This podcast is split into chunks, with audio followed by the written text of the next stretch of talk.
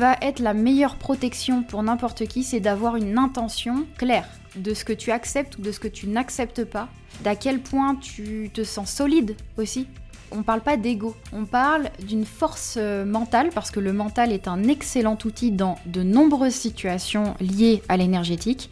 C'est cette force mentale qui te fait te dire OK, là, vous ne passerez pas. Et ben c'est exactement ça. Gandalf à ce moment-là dans le film, il est en train de dire euh, au démon géant, euh, bah tu, tu vas peut-être me faire des égratignures, mais tu m'auras pas quoi. C'est de savoir travailler cette force intérieure. Et c'est une force intérieure qui dépend de l'intention, de la conscience, de la confiance et de tout un tas de mécanismes qui vont faire que euh, ça n'empêchera ni l'humilité, ni euh, la réception d'informations, ni l'échange avec des consciences extérieures, mais par contre, ça pose clairement l'édifice, ça pose clairement le fait que euh, tu n'es pas là pour te faire parasiter, que tu n'es pas là pour accepter que n'importe quelle entité vienne dans ton champ vital. Et là, si c'est clair, ta protection, elle est nickel. Bonjour à tous, je suis ravi de vous retrouver pour un nouvel épisode en présence de Léa Lezé. Épisode dans lequel nous allons aborder un sujet que vous m'avez demandé, à savoir celui de la protection énergétique. Alors je remercie comme toujours mon ami Léa pour sa capacité si unique à poser des mots clairs sur ces concepts spirituels. Et merci bien évidemment à vous tous pour votre fidélité.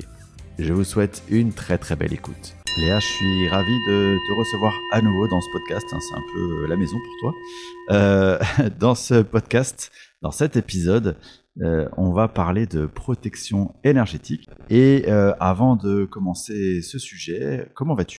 Eh bien, je vais très bien. Merci pour cette nouvelle invitation. Euh, tu as raison, c'est un peu comme la maison maintenant. je sais déjà, euh, voilà, je sais, je sais poser mes petites affaires, euh, me mettre dans mon fauteuil et puis c'est parfait. Non, c'est toujours un plaisir de revenir parler de sujets qui me passionnent et répondre à des questions qu'on me pose aussi régulièrement. Donc c'est voilà, c'est trop chouette. Eh bien, génial. donc, on va parler de protection énergétique. Euh, c'est un sujet très vaste, il y a beaucoup de choses à dire. Donc on va simplement commencer par euh, se poser la question, euh, qu'est-ce qui fait qu'on a besoin de se protéger énergétiquement? Alors, mon avis sur cette protection énergétique va un petit peu à l'encontre de ce qu'on partage en général, puisqu'en toute honnêteté, je ne me protège quasiment pas d'un point de vue extérieur, c'est-à-dire que ma protection, elle euh, relève de la manière dont je me positionne dans une situation. C'est-à-dire que pour moi, la meilleure protection, c'est de savoir où est-ce qu'on met les pieds. Et si toutefois on met les pieds dans un terrain un peu boueux, de savoir faire demi-tour et prendre un autre chemin. Euh, tout simplement parce que euh, on a tendance à utiliser à tort et à travers euh, des protections, des bulles de protection, des ceci, des cela, euh, parfois même dans des situations où ce n'est pas nécessaire.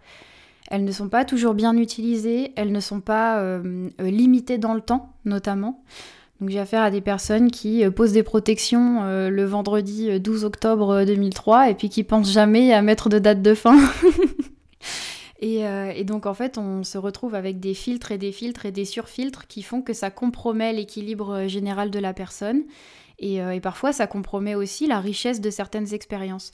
Donc la protection énergétique, pour moi, elle relève d'une décision juste et surtout d'une connaissance rigoureuse de ce vers quoi on va si on connaît la situation, si on sait anticiper un minimum euh, ce qu'on compte faire, si notre intention est précise, eh bien on sait si on doit en utiliser ou pas. Et une protection euh, énergétique, en fait, a le même rôle que si vous prenez euh, un parapluie ou un casque de pompier ou quelque chose qui est censé parer, vous protéger d'un élément extérieur, quoi.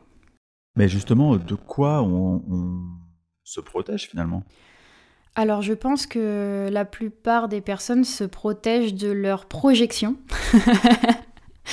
C'est aussi pour ça que je pense que la protection énergétique n'est est même rarement justifiée parce qu'on se protège de ses propres peurs. Il y a réellement, euh, enfin dans la réalité, il y a assez peu de réels dangers dans l'énergétique à partir du moment où on reste sur les strates que la plupart des gens euh, connectent. Généralement, on se protège dans des cas véridiques d'entités qui pourraient intervenir ou de, de, conscience extérieure ou de parasites énergétiques qui pourraient compromettre notre équilibre, qui pourraient compromettre euh, notre santé, notre vitalité, notre équilibre psychique et qui, euh, d'une certaine manière, viendraient euh, comme nous extraire quelque chose qui contribue à notre équilibre. Donc, si je te suis, c'est finalement la projection de nos croyances. Donc je crois que euh, en faisant, je sais pas, euh, en, faisant telle activité, je m'expose à telle euh, entité ou tel parasite énergétique. Et c'est cette croyance qui se matérialise dans mes corps subtils, c'est ça? Alors, pas forcément. ce que, ce que j'essayais maladroitement d'expliquer, c'est qu'il y a deux conditions que je rencontre en général, c'est-à-dire le danger qui n'en est pas un puisqu'il résulte d'une projection de peur, donc ça, c'est une raison pour laquelle une partie des personnes utilisent des protections énergétiques. Elles ont peur de rencontrer un esprit malin, euh, peur de rencontrer une énergie parasite, quelque chose qui, les, les, compromette. Et dans ces cas-là, elles posent d'emblée une protection sans même savoir si elles vont être confrontées à ce danger-là. Et puis, il y a les situations où la personne est potentiellement réellement confronté à un danger, c'est-à-dire que, je sais pas, mettons que, admettons que tu visites euh, un château hanté et que tu sois médium et que tu attires facilement les entités, tu peux quand même te dire que là, tu vas dans la cage au lion. Donc, c'est justifié de poser une protection dans ces cas-là parce que tu sais où tu vas mettre les pieds, tu connais ta condition personnelle, tu sais que le lieu est chargé et que potentiellement tu vas être euh, parasité. Dans ces cas-là, tu poses une protection pour faire en sorte de préserver ton intégrité, préserver ton équilibre, euh, préserver ta vitalité et, euh, pouvoir euh, naviguer dans ces eaux-là sans, problème. Voilà, on a ces deux cas de figure selon moi. Mais imaginons, reprenons ton exemple, donc je suis médium ou alors en tout cas j'ai une énergie qui, est suffisamment élevée pour attirer à moi ce genre de phénomène, de, de parasite. je me promène dans un château hanté et je me protège pas du tout qu'est-ce qui va m'arriver? Qu'est-ce qui peut m'arriver? Dans, dans le meilleur des cas, rien. Euh, dans le pire des cas, effectivement, tu peux attirer une entité. Alors c'est franchement très très très rare d'attirer vraiment une entité vilaine. Très honnêtement, en six ans euh, d'expérience, j'ai dû rencontrer une personne qui avait vraiment une entité euh, compliquée, peut-être deux. Euh, mais sinon, euh, c'est finalement une entité qui va s'accrocher pendant quelques temps, quelques jours, qui va venir nous pomper de l'énergie. On va être complètement KO pendant une semaine. Et puis, au bout d'un moment, euh, de toute façon, elle aura plus rien à prendre chez nous, donc elle partira, elle fera sa, elle fera sa route. Voilà, je dirais que la plupart du temps, le risque, c'est ça. C'est que, qu'une entité, entre guillemets, s'accroche à nous parce que c'est pas vraiment. Elle vient pas s'accrocher comme ça sur notre dos. Simplement qu'elle reste suffisamment proche pour être connectée à notre champ vital et pouvoir y extraire ce dont elle a besoin. Généralement, c'est de l'énergie éthérique parce que c'est cette nourriture énergétique-là qui lui permet de subsister dans euh, cette dimension de sous-matière. D'accord. Donc, donc en gros, elle t'a, elle t'a pompé ton énergie éthérique euh, jusqu'au maxi qu'elle pouvait. Et une fois que c'est fait, bon, elle a plus d'intérêt à rester, donc elle va euh, voguer vers d'autres horizons, c'est ça? Généralement, c'est ça. Ouais, ouais, ouais. Généralement, c'est ça. Ok. Mais euh, dans les, alors dans les très rares cas où cette entité, elle va vouloir rester accrochée, est-ce qu'on parle, est-ce que c'est là qu'on parle de possession? Et tu vois, est-ce que ça peut aller jusqu'à cette extrémité-là? Et, si oui, quel est l'intérêt ou quel est l'objectif quelque part de cette entité qui va s'attacher à toi?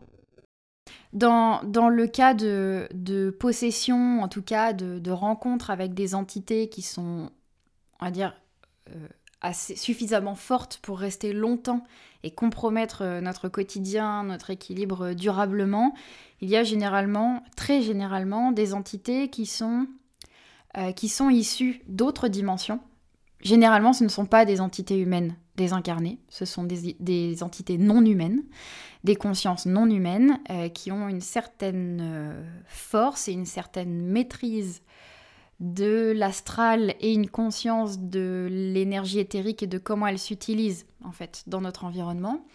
Et ce sont des entités qui euh, sont intervenues dans notre monde, en tout cas dans cette dimension de sous-matière qu'on peut capter, par le biais de rituels, pas forcément bienveillants, mais effectués par des humains cette fois-ci. Il y a beaucoup de rituels qui nécessitent de faire intervenir des entités extérieures parce que justement, elles viennent servir ce fameux rituel et puis une fois que le rituel est terminé, généralement, elles ne sont pas renvoyées d'où elles viennent. D'accord. On parle de magie noire là quand tu parles de rituel? Ouais, on parle de magie noire, tout à fait. J'évite d'utiliser les termes euh, précis, euh, mais voilà, on parle effectivement de, de, rituels de magie noire, et, euh, ces rituels-là ont pour objectif de, nourrir, de servir un dessin, un, projet particulier, une intention particulière, et pour ça, il faut faire intervenir des sources d'énergie ou d'entités extérieures. Euh, le problème, c'est justement qu'on se retrouve avec des, entités qui arrivent dans notre monde, mais qui savent plus forcément comment repartir. Et sauf que pour subsister dans cette dimension de sous-matière, tu n'as pas le choix que d'être nourri de matière éthérique. Voilà. C'est ta nourriture, c'est comme nous, on ne peut pas rester vivant sans se nourrir de fruits, de légumes, de viande pour certains. Enfin voilà, c'est ce qui fait fonctionner notre corps. Euh, d'une certaine manière, ces entités-là ont besoin de se nourrir pour subsister, sinon il en découle une forme de souffrance, euh, et donc elles ont besoin de ça. Certaines sont tellement, euh, ont un tel charisme éthérique, j'ai envie de dire, une telle, une telle densité dans leur constitution qu'elles vont effectivement s'accrocher à des personnes de manière durable, surtout si ces personnes peuvent leur apporter la ressource dont elles ont besoin. Et il arrive très régulièrement que euh, ce genre d'accrochage, d'entité sur une personne euh, humaine euh, se fasse dans le cadre de rituels de spiritisme, d'appels aux entités, de choses comme ça. Euh, c'est très rare que ça arrive juste parce que la personne se balade dans un cimetière, par exemple, parce que je sais qu'il y a souvent cet inconscient que si on va dans un cimetière, notamment la nuit, on risque de... Non, en fait, il faut qu'il y ait vraiment une, euh, intention de magie, une intention de connexion avec une dimension autre pour que ça s'établisse. Et c'est aussi pour ça que dans certaines séances de spiritisme, il y a, des drames, tout simplement, euh, parce que bah, c'est pas compris ce sont des outils. Le spiritisme est un outil qui peut être très bien utilisé, mais il faut être extrêmement précautionneux. Et ça entre dans mon conseil de base de euh, apprends d'abord à reconnaître le milieu dans lequel tu vas entrer, essaie d'abord de comprendre les lois qui régissent cet espace ou, cette dimension dans laquelle tu vas entrer ou avec laquelle tu vas connecter pour savoir à quoi tu pourrais avoir affaire et donc mettre en place le comportement adéquat pour te maintenir dans une certaine sécurité. Du coup, tu me parles de ces entités-là non humaines. Euh, avec euh, ton expression de ce, charisme éthérique, on, comprend bien l'idée. Euh, est-ce qu'il y a des, énergies comme celle-là dont il n'est pas possible de se protéger? Tu vois, est-ce qu'il y a des choses qui, dépassent quelque part notre, notre capacité à, agir? Je pense que euh, une personne qui... Alors, mon expression va encore te faire rire et peut-être faire rire les gens qui nous écoutent.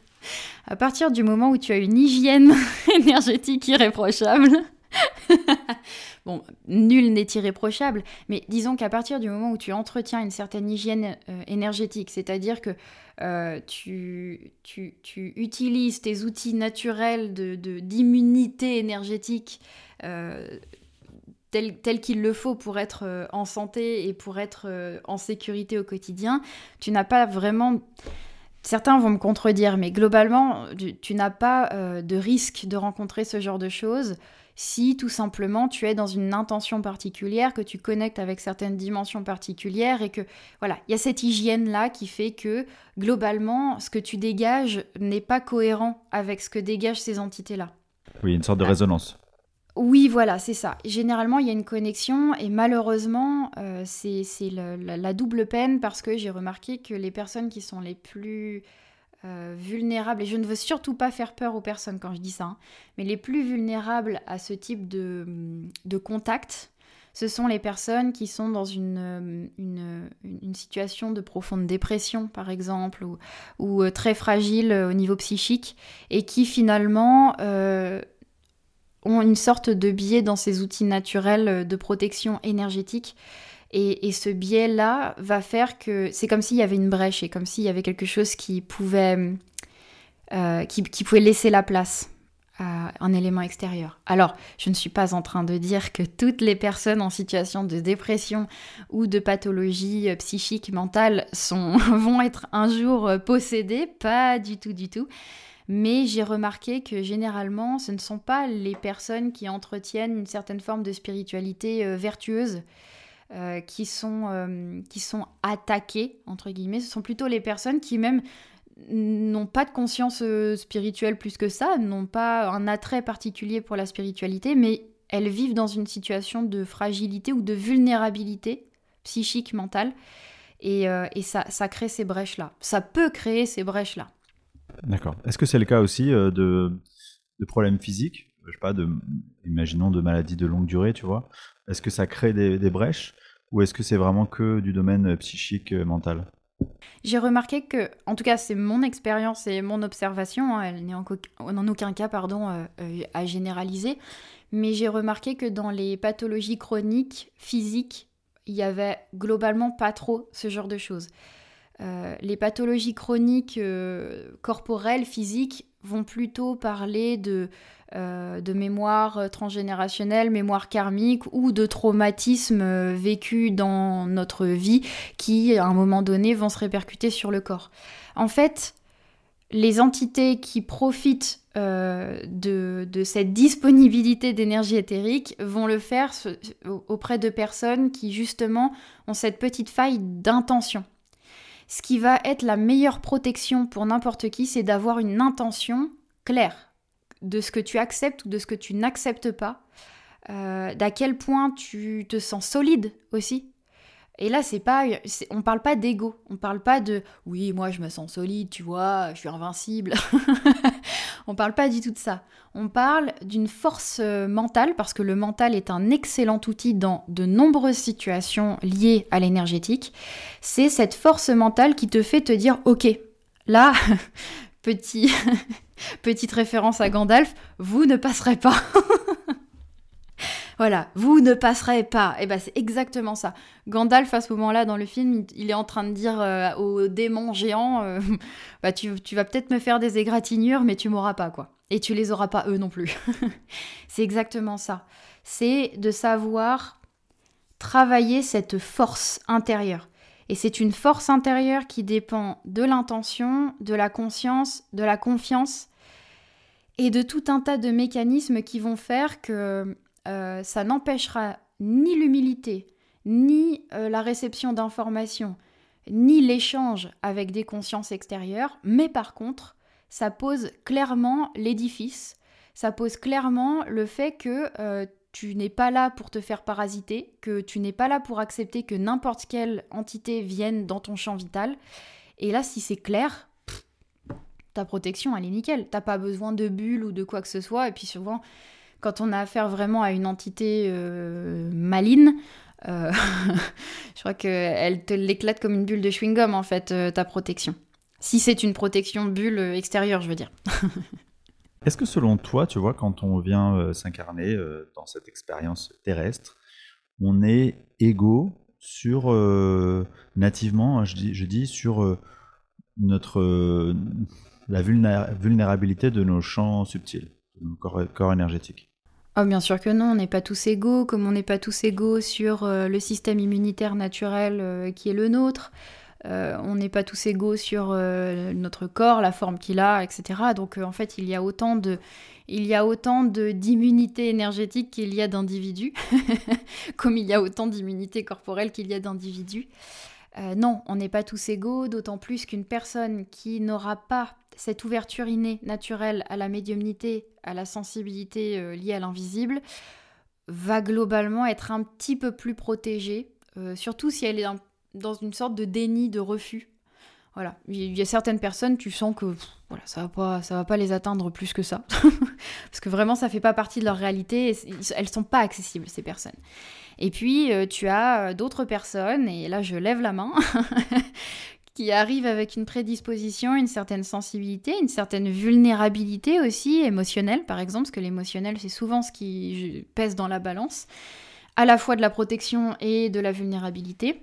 Et tu as ces personnes qui, elles, vont être très accessibles, surtout dans un début de vie, quand tu es enfant, ou honnêtement, tu découvres la notion d'émotion. Donc, euh, avant de te parler de maîtrise émotionnelle, euh, Voilà. tu découvres ce que c'est que la colère, la frustration, la joie, euh, le rire, euh, tu vois, tu, découvres ça, donc tu ne peux pas le maîtriser. Ce qui fait que euh, dans des éclats de colère ou dans des éclats de joie, tu vas susciter des connexions avec l'invisible qui sont complètement inattendues. Et si tu es extrêmement sensible et que tu as une connexion avec l'invisible qui est déjà bien établie, bah, ça va être un peu l'ascenseur émotionnel parce que dans tes éclats de colère, tu vas potentiellement pouvoir attirer des choses euh, pas chouettes chouettes et puis dans des éclats de joie, tu vas au contraire connecter avec des choses assez sympas. Hmm. Mais si, je suis ton raisonnement, ça veut dire que euh, tous les enfants, parce que quelque part c'est la caractéristique des enfants qui, qui sont pas dans la maîtrise, qui sont dans l'acceptation de, se laisser traverser par toutes ces émotions, euh, tous ces enfants sont vulnérables ça veut dire, est-ce que, ou est-ce que tu vois, il y a euh, de l'autre côté, on se dit, ok, bon, c'est des enfants, ils sont en mode construction, euh, eux, on va les protéger un petit peu plus, et puis c'est après que euh, apprendront à se protéger tout seuls, parce qu'on pourrait imaginer, d'après ce que tu dis, que bah, c'est tous les enfants finalement sont, sont, sont très vulnérables. Tu as raison de préciser en posant cette question parce que c'est important que je précise mon propos tous les enfants sont en lien avec l'astral, un lien qui est globalement très, euh, très, euh, comment dire, très sensible avec l'astral. Tout simplement parce que dans leurs premières années, ils ont un pied dans l'astral et un pied dans la matière. Ils sont en train de, d'apprivoiser ce véhicule corps qu'on leur a donné, et donc au départ, ils sont même plutôt chez eux dans l'astral que dans la matière. Et puis au fil des années, ils vont s'approprier ce corps, euh, ils vont l'associer comme étant leur image dans ce monde-là, et tu vois, ils vont poser euh, leurs pieds dans leurs chaussures, quoi. Euh, par contre, étant donné qu'ils sont encore très liés à l'astral, ils ont encore cette protection naturelle de l'être qui est de l'astral. C'est-à-dire, quand je dis protection naturelle, c'est tout simplement qu'ils sont encore chez eux dans l'astral. Donc, il n'y a pas les peurs associées à l'astral qui vont créer des brèches, il n'y a pas donc toutes ces émotions qui vont de manière euh, importante compromettre leur équilibre. Pour moi, les enfants sont surtout vulnérables, par exemple, euh, enfin vulnérables. Là, je parle de vulnérabilité, mais c'est même pas le cas. Euh, les enfants sont très en lien avec les esprits humains désincarnés, par exemple, avec les esprits de la nature, avec toutes sortes d'êtres qui sont au niveau dimensionnel assez proches de nous.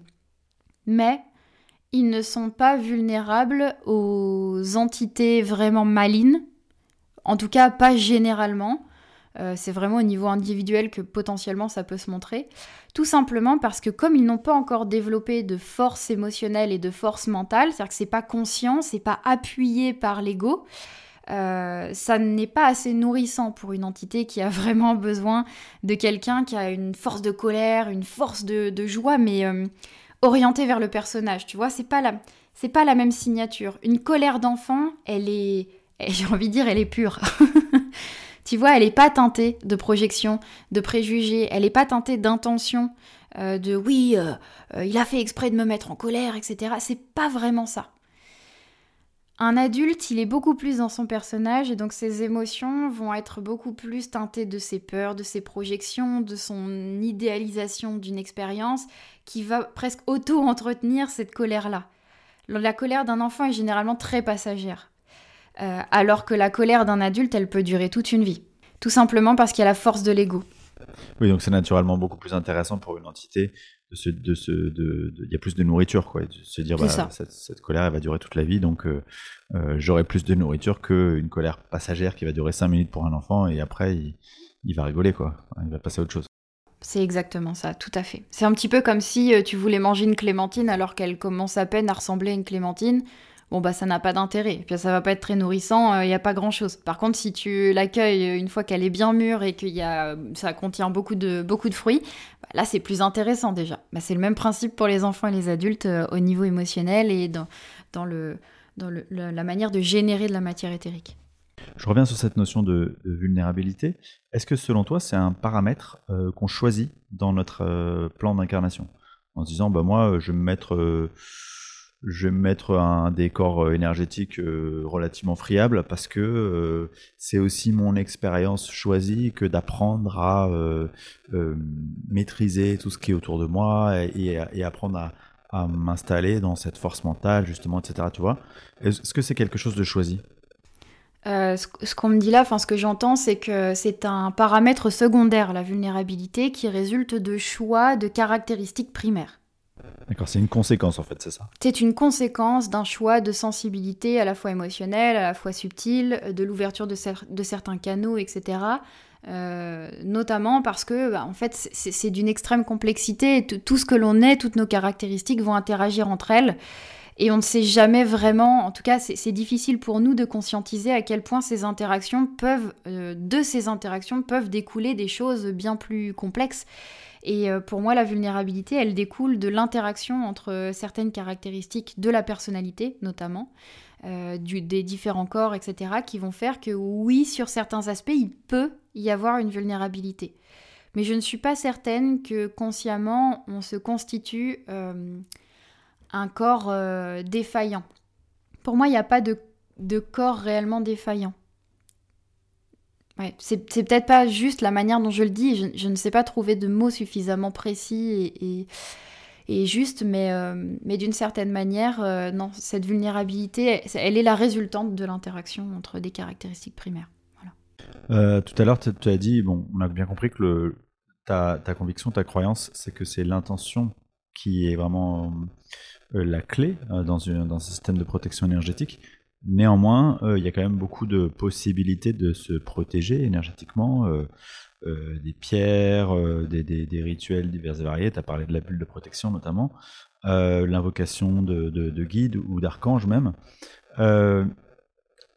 Est-ce qu'il y a une possibilité de, tu vois, de, classifier ou de hiérarchiser euh, ces systèmes de protection? Est-ce qu'il y en a qui fonctionnent plus que d'autres? Euh, Est-ce qu'il y en a qui sont... Ou est-ce que finalement tout est à peu près euh, au même niveau et que c'est simplement la croyance qui va derrière qui va nous faire privilégier un système plutôt qu'un autre? Alors, c'est une très bonne question encore. moi, j'ai remarqué qu'il y a un moyen de protection qui fonctionne mieux que les autres. Et c'est généralement un moyen de protection qui n'est pas très apprécié. je, vais, euh, je vais développer après. Il euh, y, a, un moyen qui est très, très efficace parce qu'il est connecté à un égrégore vertueux qui permet de lui donner une certaine puissance. Tout ce qui est euh, pierre, tout ce qui est objet fétiche, etc., tous ces, ces ces outils-là vont avoir une efficacité relative qui dépend de la qualité de l'objet, de la qualité énergétique de base. Par exemple, si on parle de, pierres semi-précieuses, bah, tout va dépendre aussi de la manière dont elle a été extraite, euh, de comment elle a été euh, voilà, récupérée, comment elle est aussi accompagnée au quotidien, euh, comme, comment on interagit avec elle. tout ce qui est sauge ou bâton d'encens, ou encens tout court, bon bah pareil, hein, ça dépend de la qualité énergétique, de à partir de quelle matière première ça a été créé. Euh, le bâton de sauge qui vient de Californie, bon pardon, mais il y, a mieux quoi, il y, a bien mieux. Euh, ça fonctionne, c'est certain, mais c'est la qualité d'un bâton de sauge qui vient de Californie et la qualité d'un bâton de sauge qui vient du territoire français en tant que français, je veux dire, n'aura pas du tout la même qualité énergétique et la même cohérence énergétique par rapport au, territoire et ce qui se manifeste sur ce territoire. J'ai eu affaire à des personnes qui m'expliquaient par A plus B que les sauges qu'on trouve sur nos territoires français n'étaient clairement pas aussi vibrantes que les sauges californiennes. Mais je suis désolée, mais c'est peut-être euh, euh, réel d'un point de vue euh, des rituels, etc., peut-être dans la connexion psychique, mais quand on a affaire à un parasitage sur le territoire français, il faut il faut utiliser par exemple une plante de protection qui connaisse le territoire et qui sache s'adapter à ce territoire. Tu vois Parce que généralement, les attaques psychiques qu'on a d'entités, etc., elles sont très reliées à la culture, très reliées à la population, au territoire sur lequel elles interviennent. Voilà, après, euh, on va avoir, qu'est-ce qu'on peut avoir d'autre? Euh, On a tout ce qui est euh, onde de forme, les fleurs de vie, les cubes de Métatron, etc. Ça, j'en suis très friande. Alors, même si la fleur de vie, pour moi, pas, ce n'est pas une onde de forme de protection, mais de, revitalisation. Mais par exemple, euh, une onde de forme que j'apprécie beaucoup, c'est celle du cube de Métatron. Tout simplement parce qu'à l'intérieur, on y trouve notamment les solides de Platon qui, euh, dans leur constitution, révèle des qualités mathématiques et des qualités structurelles énergétiques qui sont très intéressantes. Donc c'est très intéressant à utiliser. L'avantage c'est que même s'il y a plein d'entreprises chouettes ou moins chouettes qui vendent des objets dérivés de ces formes-là, il suffit de l'imprimer, de la trouver sur Google, de l'imprimer sur un papier. Euh, c'est l'onde de forme qui agit, hein, peu importe le support. Voilà, donc euh, c'est accessible à n'importe qui. Euh, et, ça, pour le coup, c'est chouette. On en vient à ma méthode de protection favorite, ce sont les prières et les prières notamment liées euh, bah, par exemple à la, religion catholique, euh, religion musulmane, euh, peu importe, peu importe les religions. pourquoi? Parce qu'en fait, ce sont des écrits qui n'ont pas été produits au hasard, déjà. par exemple, si on prend le Pater Noster, donc le Notre Père, c'est une, une, prière qui a été transmise par Jésus à ses disciples et qui a été transmise comme étant le moyen de connexion le plus direct au Père donc à une, euh, une énergie divine supérieure, enfin supérieure, j'aime pas ce terme-là, euh, qui, est à l'origine de tout ce qui est. Euh, et qui d'une certaine manière vibre dans une forme d'idéal. Voilà. Je sais pas comment. J'essaie de trouver les termes. Hein. Je m'excuse, ils ne sont pas toujours très justes. J'essaie de trouver des termes qui, qui, expriment ce que je veux dire. Euh, et donc ce Pater Noster, cette prière du Notre Père, et le Ave Maria, c'est exactement la même chose, donc je vous salue Marie. Euh, ces prières-là ont été récitées depuis des millénaires par tous nos ancêtres, avec des intentions et des invocations de protection. Et ce que j'aimerais dire aux personnes, c'est qu'on n'a pas besoin d'être catholique ce sont simplement des prières qui, sont nourries des forces de nos, ancêtres, qui, ont créé au fil du temps un égrégore vertueux qui agit un peu comme une centrale nucléaire. alors que la, alors c'est pas un exemple très vertueux pour le coup, mais c'est pour montrer en termes de puissance comment ça peut agir. Euh, quand j'étais enfant et quand j'étais adolescente, je vivais beaucoup, beaucoup de parasitage d'entités euh, qui me faisaient extrêmement peur. Euh, j'étais clairement une station essence pour la plupart des entités qui traînaient autour. et, en fait, j'ai commencé à ressentir du soulagement à partir du moment où quelqu'un m'a dit Tu devrais essayer de réciter la prière du Notre Père. Bon, moi j'étais pas pratiquante du tout, ma famille n'était pas pratiquante, euh, j'avais pas forcément de lien très précis avec, euh, avec cette religion, mais bon, euh, le fait est que j'étais terrifiée tous les jours de ma vie, donc peu importe ce qu'on me proposait, j'essayais quoi. Et, et, ça a très très bien fonctionné. Et j'ai remarqué que lorsque des enfants, par exemple, font des terreurs nocturnes ou des cauchemars, etc., de manière consécutive pendant une semaine, deux semaines, trois semaines, et que les parents m'appellent paniquée, je leur dis, bah écoutez, avant qu'on se prévoie une séance ou quoi que ce soit, essayez déjà de réciter la prière du Notre Père au moment du coucher de l'enfant pendant une semaine. Et vous voyez déjà si ça se calme. Si ça se calme, ça veut dire qu'il y avait une entité qui traînait et que globalement, elle n'a pas trop apprécié cette euh, décharge d'énergie de la prière. Euh, si ça fonctionne pas, bon bah revenez vers moi. Et dans 90% des cas, ça fonctionne. Donc euh, pour moi, c'est le plus puissant. Donc si je, si je reformule, en fait, c'est l'égrégore de tout la, toute l'addition de toutes les intentions des personnes qui ont euh, récité ces prières, qu'elles soient euh, vraiment euh, pratiquantes ou pas, finalement, peu importe. C'est les intentions qui sont derrière, qui ont créé une sorte de nuage, enfin d'égrégore tellement puissant que ça, cet égrégore-là, il protège, en tout cas, il fait fuir les possibles entités, c'est ça? En fait, il y a ça, donc ça c'est oui, c'est tout à fait ça, tu l'as très bien redit. Euh, mais il y a aussi le fait que ces écrits-là, pour les plus précieux, parce qu'il y a aussi des prières qui ont été écrites plus récemment et qui sont pas forcément aussi intéressantes, mais euh, certaines prières, notamment euh, par exemple chrétiennes, euh, qui ont été données il y a des millénaires, enfin il y a un millénaire du coup, non deux millénaires, on est en 2000, on n'est pas en 1000. ces prières-là qui ont été données à ce moment étaient comme une sorte de passation d'une énergie particulière. Parce que Aujourd'hui, on diabolise énormément les, religions parce que, à juste titre, sur, sur, certains aspects, elles ne sont pas très vertueuses. C'est l'Église qui globalement n'est pas très vertueuse, mais je passe euh, mon propos. Euh, si on se connecte vraiment aux sources qui nous sont données, aux, aux consciences auxquelles on connecte par ces religions-là, on se rend compte que ce sont des sources, des consciences qui existent bien avant euh, les religions, qui ont existé bien avant les religions. Ce sont des esprits gardiens de la Terre, gardiens des êtres vivants sur Terre, et parfois même gardiens, enfin, des esprits, oui, gardiens de peut-être même euh, plusieurs sphères en même temps. donc l'intérêt, c'est de pouvoir communiquer, de connecter avec eux d'une certaine manière. Le fait est que notre héritage, c'est que ces prières-là ont été récitées par de nombreuses personnes, nous ont été transmises aujourd'hui avec une certaine clarté quant aux intentions, et, surtout, lorsque ces prières ont été écrites, elles ont été écrites, euh, elles ont été canalisées avec une certaine intention, une certaine idée aussi. Donc dans les mots qui sont, qui sont écrits, dans, les mots qui constituent la prière, il y a déjà une, une charge énergétique qui a été insufflée dedans, une certaine information de base, même si elle est très difficile à conscientiser, et c'est fait exprès qu'on ait du mal à comprendre les prières. On les comprend pas les prières quand on les récite. On se dit oh, de quoi ça parle, je, comprends rien.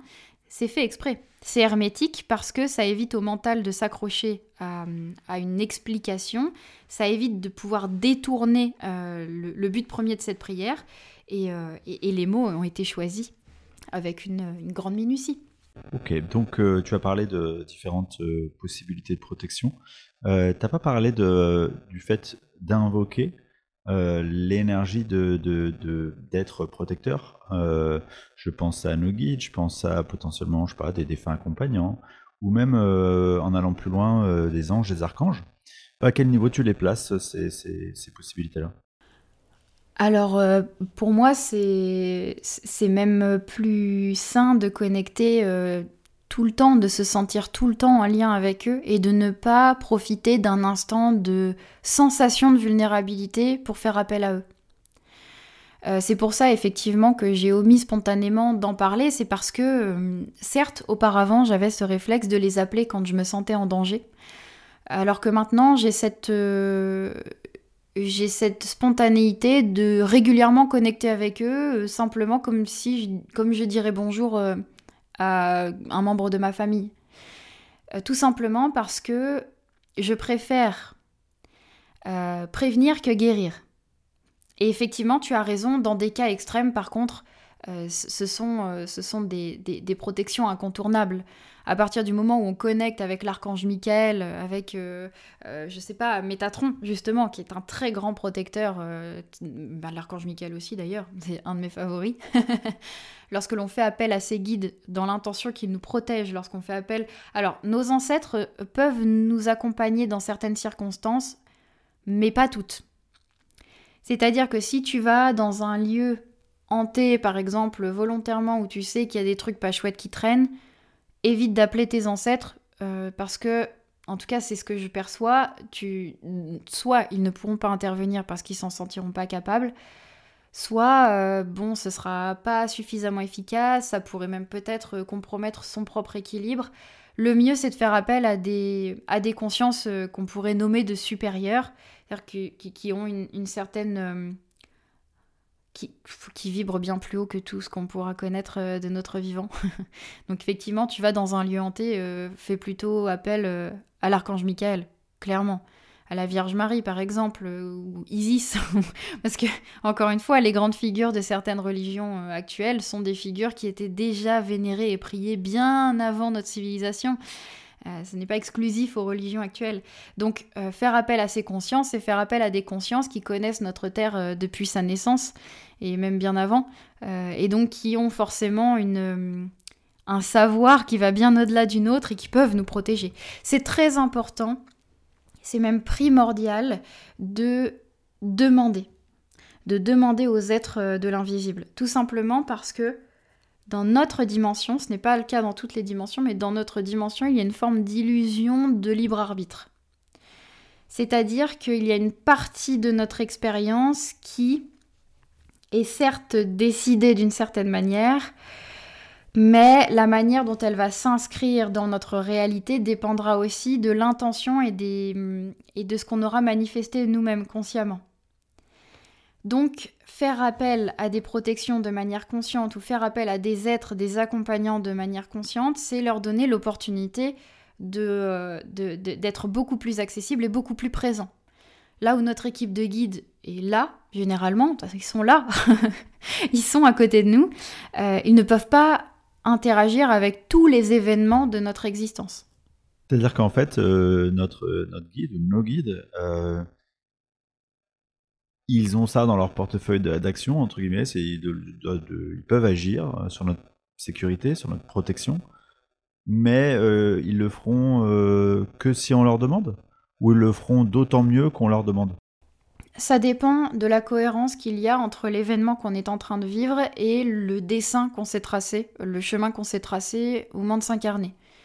Euh, si ce que l'on est en train de vivre fait partie de, des choses qui étaient globalement prévues, les êtres qui nous accompagnent vont pouvoir interagir directement avec cette situation c'est quelque chose qui a été comme vu avant.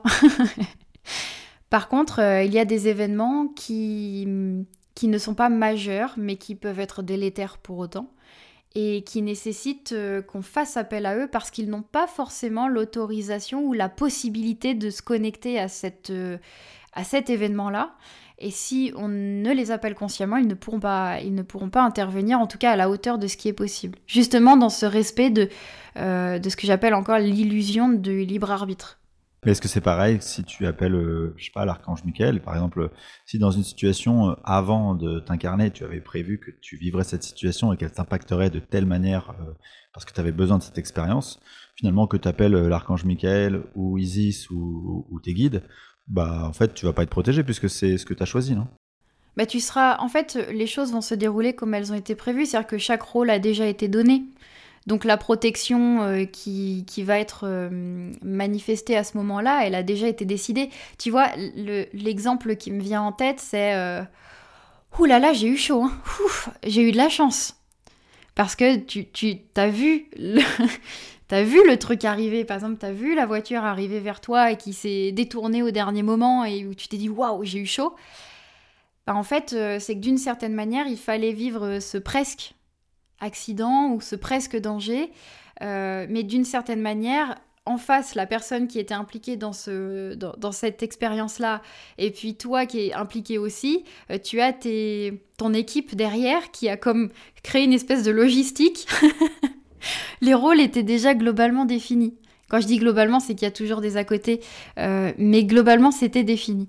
Alors que pour certaines petites expériences, euh, c'est suffisamment mineur pour qu'on te donne aussi ton libre arbitre et ta manière de vivre les choses. Et c'est plutôt dans l'après, après expérience effrayante, qu'il y aura des interventions. Si là, on voit que vraiment, euh, ça sent le roussi, quoi. Mais forcément, ça, ça L'existence, c'est à la fois quelque chose qui est prévu, mais c'est à la fois un chemin durant lequel on choisit consciemment quel futur probable on veut expérimenter dans la matière. Donc, dans ces expériences mineures, ce que j'appelle expériences mineures euh, du quotidien ou de choses impromptues qui arrivent et auxquelles tu ne t'attends pas forcément, ta décision va orienter euh, ton train vers le rail de ce, de ce futur probable. Mais en fait, ton futur aurait pu se dérouler d'un million de façons, euh, en cohérence toujours avec les événements majeurs et le grand dessin de ton incarnation, mais il y a quand même ces, petites bifurcations qui dépendent de tes décisions conscientes. Donc si tu décides de faire appel à des protections, bah ça va aussi euh, te permettre de choisir un futur probable dans lequel tu vas un petit peu moins galérer. quoi. Oui, ça, t'oriente, ça te fait bifurquer vers, vers un futur possible où tu vas un peu moins galérer. Oui. D'ailleurs, ça me fait penser, petite parenthèse, que probablement le prochain épisode, on parlera de ce sujet passionnant, de tout ce qui est futur possible, les différents passés, le présent, tout ça. Parce que c'est euh, quelque chose de...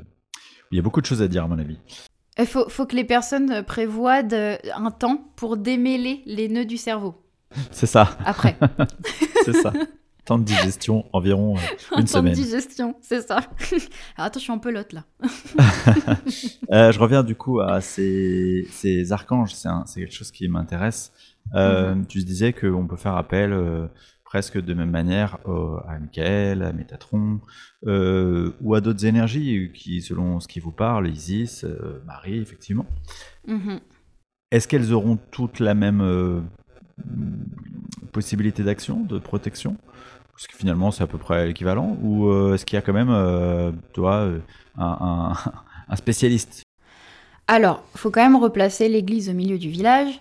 Euh, quand on fait appel à l'archange Michael, par exemple, il faut pas croire que euh, l'archange Michael vient personnellement vous voir et qu'il met en attente toutes les autres personnes qui ont fait appel à lui à la même seconde. il n'a pas un agenda. Bon, alors là, c'est Jean-Yves et puis demain, c'est Martine. tu vois? Euh, Non, non, pas du tout. en fait, quand on fait appel à une conscience de cette envergure, je vais utiliser le terme d'envergure, on, fait en gros, on, connecte consciemment à une énergie, à une conscience, à ce qu'elle qu'elle vibre, à ce qu'elle dégage. une vibration. Donc voilà, c'est ça. C'est presque comme si, d'une certaine manière, consciemment, on, sortait de notre maison pour pouvoir être sous les rayons du soleil. C'est le même principe. Dans le sens où quand on fait appel à une figure de cette envergure, euh, on fait appel à une conscience qui est tellement plus vaste que la nôtre que si on était en contact euh, direct avec cette conscience, je donne pas euh, longue vie à nos neurones et à notre équilibre corporel.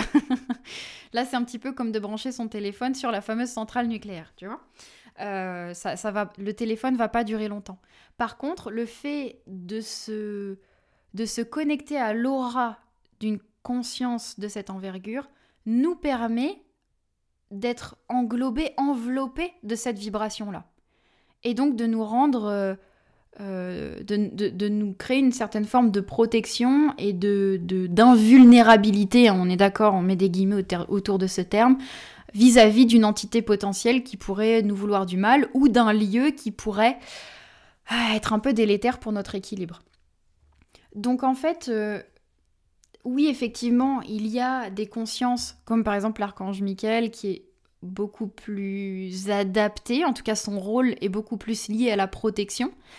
Euh, tandis que d'autres archanges, je ne suis pas la professionnelle des archanges, malheureusement, je, pense que je préfère laisser les personnes faire des recherches.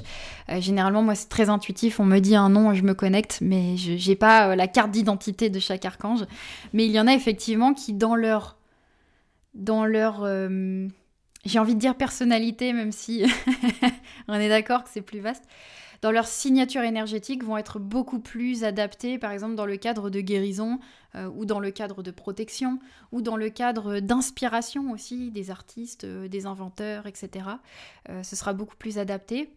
Généralement, lorsque l'on n'a pas conscience, par exemple, Admettons qu'on soit dans une situation collective où une conscience de cette envergure vient en, protection de certains êtres. On va pas avoir conscience de cette protection. On va pas avoir conscience euh, de l'intervention de, cet être-là. Euh, mais en fait, euh, spontanément, c'est cette énergie-là qui va se proposer parce que c'est la plus adaptée.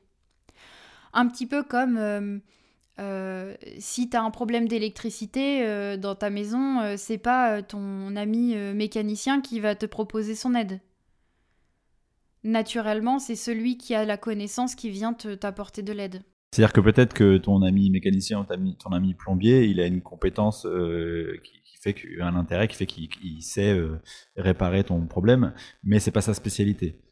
C'est pas sa spécialité, ou plutôt il est possible, parce que faut pas faut pas oublier non plus que les êtres dans l'invisible euh, communiquent entre eux. Donc, euh, ah oui, ils passent le relais, quoi. Mais c'est ça, en fait, c'est un passage de relais constant, mais, mais dans tous les aspects de notre vie, on n'a jamais, euh, enfin jamais, si, ça arrive qu'il y ait un guide qui nous suive toute, toute notre existence, mais la majorité des êtres qui vont nous accompagner vont être des êtres de passage, tout simplement parce qu'il y a des connexions qui se créent. Euh, toi, tu as besoin effectivement euh, d'un électricien, peut-être tu vas en parler à ton ami mécanicien qui lui connaît des gens du des métiers manuels, etc. Et puis faire appel à son réseau. Eh bien, c'est la même chose dans l'invisible. En fait, les êtres euh, font marcher leur réseau. c'est très vulgaire d'en parler comme ça, bon sang. Networking. oui.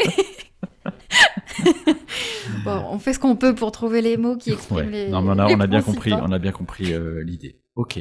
Pour que une entité euh, nous nuise potentiellement, enfin, pour qu'une énergie euh, s'attache plutôt, je dirais, à nos corps subtils, à nos corps énergétiques, euh, il faut-il qu'elle soit forcément intelligente ou est-ce qu'une mémoire, par exemple, pourrait s'attacher Tu vois? Est-ce que c'est forcément un, processus intelligent quelque part, une conscience derrière? Mmh Non, il n'y a pas nécessairement besoin d'une conscience. Euh, tout simplement euh, parce que euh, il y a aussi ces phénomènes de résonance. D'une certaine manière, admettons que tu aies une problématique dans ton existence qui soit en lien avec, allez, je sais pas moi, ton oncle. ou en tout cas le lien familial, voilà, la conscience, l'appartenance familiale, ton corps va globalement somatiser les choses va, somatiser cette information dans un endroit précis du corps, créer comme des symptômes qui vont déséquilibrer ou affaiblir au moins un petit peu cette partie de ton corps et faire que par effet de résonance, si tu vas dans un endroit où la mémoire qui a presque blessé le lieu est en cohérence avec la mémoire qui t'a blessé, il va y avoir comme une sorte d'effet aimant, euh, comme quelque chose qui va, qui va approfondir encore le déséquilibre. Euh, c'est pas toujours une fatalité, c'est-à-dire que parfois ça arrive justement pour euh, presser un peu le pas, presser ta conscience et te dire bon bah là maintenant il faut que, il faut que tu t'en occupes. Euh, et puis il y a parfois aussi des choses qui arrivent et qui échappent complètement à, toute, conscience ou toute, toute projection. Tu, tu, marches dans une forêt et, puis tu chopes une tique. Bon bah tu vois ça fait partie aussi des petits obstacles de la vie euh, de tous les jours, des choses qui sont pas extrêmement graves et où il faut simplement agir et faire en sorte que bah voilà, tu enlèves la tique et puis c'est terminé, tu vois, on n'en fait pas plus de cas que ça. Bah, dans l'énergétique, c'est la même chose, enfin dans l'invisible, c'est la même chose. Tu vas avoir des petits parasites, des petits, des petits bidules qui d'une certaine manière ont eux aussi besoin de se nourrir, des petits parasites qui viennent se nourrir d'une partie de ta vitalité et puis euh, bon bah si tu les effectivement si tu les remarques pas, ils peuvent prendre de l'ampleur. Euh, et puis bah si tu les remarques, tu les enlèves et puis et puis voilà quoi tout simplement. Donc, en fait, euh, il est nécessaire, comme tu disais, ce qui a de l'importance, euh, tout à l'heure tu me poses la question, est-ce qu'on peut euh, comme hiérarchiser les systèmes de protection? J'ai envie de dire, les prières ou les connexions conscientes à, des figures bien plus grandes que nous et bien plus... bien, oui, bien plus grandes que nous, de plus grande envergure, pour moi c'est intéressant de faire appel à elles quotidiennement, même dans des cas où on n'est pas forcément en danger, dans le sens où c'est ce qui nous évitera majoritairement une forme de danger. Euh, tu es relié constamment à des figures avec une, intention particulière, donc euh, c'est chouette. Après, si tu sais que potentiellement tu peux rencontrer des choses pas chouettes, tu peux mettre en place une bulle de protection, ce qu'on appelle la fameuse bulle de protection. Euh, c'est le fait de créer de, manière éthérique par l'intention ou plutôt astrale pour le coup, pardon pour l'erreur. Donc tu crées une forme de bulle astrale qui va te permettre comme de créer une sorte de filtre, une filtre entre l'extérieur et toi. Ce filtre, il est nécessaire, selon moi, de décider s'il doit nous rendre invisibles, inatteignables, euh, est-ce qu'il doit donner un effet miroir, est-ce que, tu vois, y a, c'est important d'être rigoureux dans la manière dont on crée cette bulle de protection, et surtout qu'on y mette une, une période de fin. Combien de temps est censé durer cette bulle de protection? Parce que si tu la laisses, bah en fait, euh, il faut savoir qu'après, tu vas, selon la puissance que tu as mis dedans, tu peux te la coltiner à un moment. Et ça peut être euh, pas hyper chouette euh, pour ton équilibre, parce que des échanges énergétiques avec l'invisible, c'est vitalement parlant, bah, c'est indispensable. Voilà, il y en a tout le temps. Donc les compromettre momentanément, c'est pas grave, mais par contre, au bout d'un moment, ça serait bien quand même de pas le compromettre durablement. Euh, tu peux aussi donc euh, être accompagné de certaines pierres, de certains objets fétiches. Euh, ça, c'est très intéressant, même dans le cas de simples connexions où, tu veux récupérer, écouter de l'information. C'est toujours chouette d'être en connexion avec des êtres, des êtres minéraux, végétaux, etc.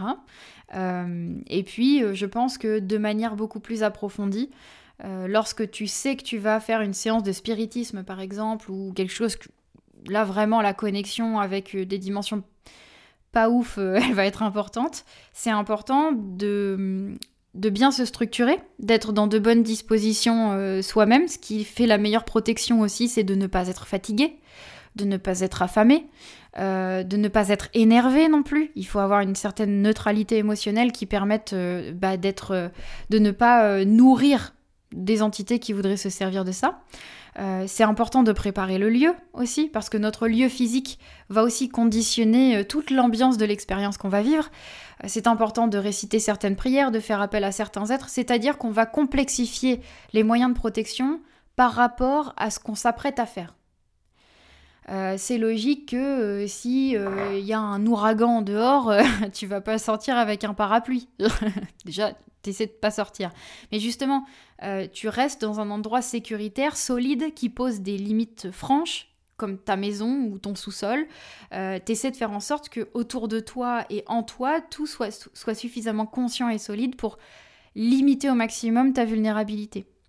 Alors que si ce que tu veux simplement c'est méditer et recueillir de l'information auprès de tes guides, tu vas pas mettre trois bulles de protection, réciter des prières, euh, etc. Parce qu'en fait, là, tu t'apprêtes juste à te connecter euh, par la conscience. C'est pas nécessaire de, voilà. Imaginons euh, que je voilà, je me suis pas protégé, je fais du spiritisme, j'ai chopé des trucs. Est-ce que tout un chacun est capable de se nettoyer euh, de tout ce qu'il a hum, chopé du coup? Ou est-ce que euh, forcément il faut faire appel à quelqu'un qui a euh, une aptitude à le faire, ce nettoyage? Ça dépend. Par exemple, j'ai expérimenté une seule fois le spiritisme. C'est pas moi qui menais la séance. Et, et j'ai chopé un truc pas cool. Justement parce que selon moi, les conditions de sécurité, etc., n'étaient pas tout à fait suffisantes. Euh, et, donc, euh, j'ai eu affaire à une entité euh, qui, était très effrayante et qui est venue me rendre visite pendant la nuit. Bon, bah, elle est jamais revenue, tout simplement. Je lui ai dit non, mais je veux pas de ça, va-t'en. et donc, elle est partie et puis ça, s'en est resté là. Certaines entités, par contre, comme on le disait tout à l'heure, vont avoir une certaine force une certaine, un certain charisme énergétique, une certaine densité. Et donc là, ça risque d'être un peu compliqué de s'en débarrasser tout seul. Je pense que ça dépend des manifestations c'est important de ne pas euh, de ne pas dramatiser le fait qu'on soit contacté par une entité qui nous fait un peu peur. Il faut toujours garder en tête que la plupart des entités, tout ce qu'elles veulent, c'est se nourrir de matière éthérique et que pour créer de la matière éthérique, il faut générer une émotion forte. Et, euh, généralement, euh, c'est plutôt la peur et c'est plutôt la terreur qui vont générer la nourriture dont elles ont besoin. Donc elles vont volontairement vous faire peur en feignant un danger, alors que en réalité, elles s'en foutent de nous. Donc en soi, c'est important de ne pas dramatiser pour ne pas nourrir la connexion. Bon, euh, je suis comme je suis euh, en lien, enfin en tout cas une entité essaie de me parasiter, je me lève, euh, j'essaie de me réciter une petite prière, un petit mantra, quelque chose qui pour moi est résonnant et parlant. J'allume une bougie pour essayer de, générer une forme de lumière. Je peux même générer cette même lumière à l'intérieur de moi-même. Moi, je, fais je crée toujours des boules lumineuses au niveau de mon cœur, comme une source de, lumière. Parce que j'ai remarqué que c'est ce qui est le plus efficace dans la plupart des cas et ça ne compromet en rien les échanges avec l'extérieur, ça, ça, ne conditionne en rien ma manière de fonctionner, si ce n'est que ça lui, ça lui permet de vibrer plus haut, entre guillemets. Ouais. justement, on dit souvent que c'est l'amour en fait qui est la clé, c'est-à-dire que à partir du moment où tu es dans une intention d'amour, naturellement, tu, c'est ce qui te permet de te nettoyer de, de la manière la plus efficace, quoi. En fait, ça, ça transfère, euh, ça, ça, transfère ton, ta signature énergétique. L'amour, euh, c'est comme si ça te, ça te replaçait dans une pièce qui correspond beaucoup plus à, à ta décoration intérieure, tu vois. Euh, et c'est aussi pour ça que l'intention est primordiale, c'est-à-dire qu'une intention de rendre la monnaie de sa pièce à quelqu'un, bah globalement ça vous met dans la même pièce. Hein. Alors que si, sans, sans, se moquer, mais si tu tournes un peu à la dérision euh, le, fait qu'une entité c'est de te faire peur, si tu dis oh, oh tu crois que j'ai pas vu ton petit jeu là? Oh. Bah là, ça, en fait, tu raisonnes plus du tout avec euh, son intention première. D'ailleurs, un, conseil que je donne et que je redonne et que je redonnerai euh, aussi longtemps que je vivrai, c'est si vous vivez, par exemple, une terreur nocturne, un, événement comme ça, sachez que c'est la peur qui fait durer ce, cette expérience. Donc si vous vous dites oh encore un qui vient me réveiller en pleine nuit, euh, non, non, je ne veux pas être réveillée. S'il te plaît, retourne d'où tu, viens. Moi, ce que je veux, c'est dormir.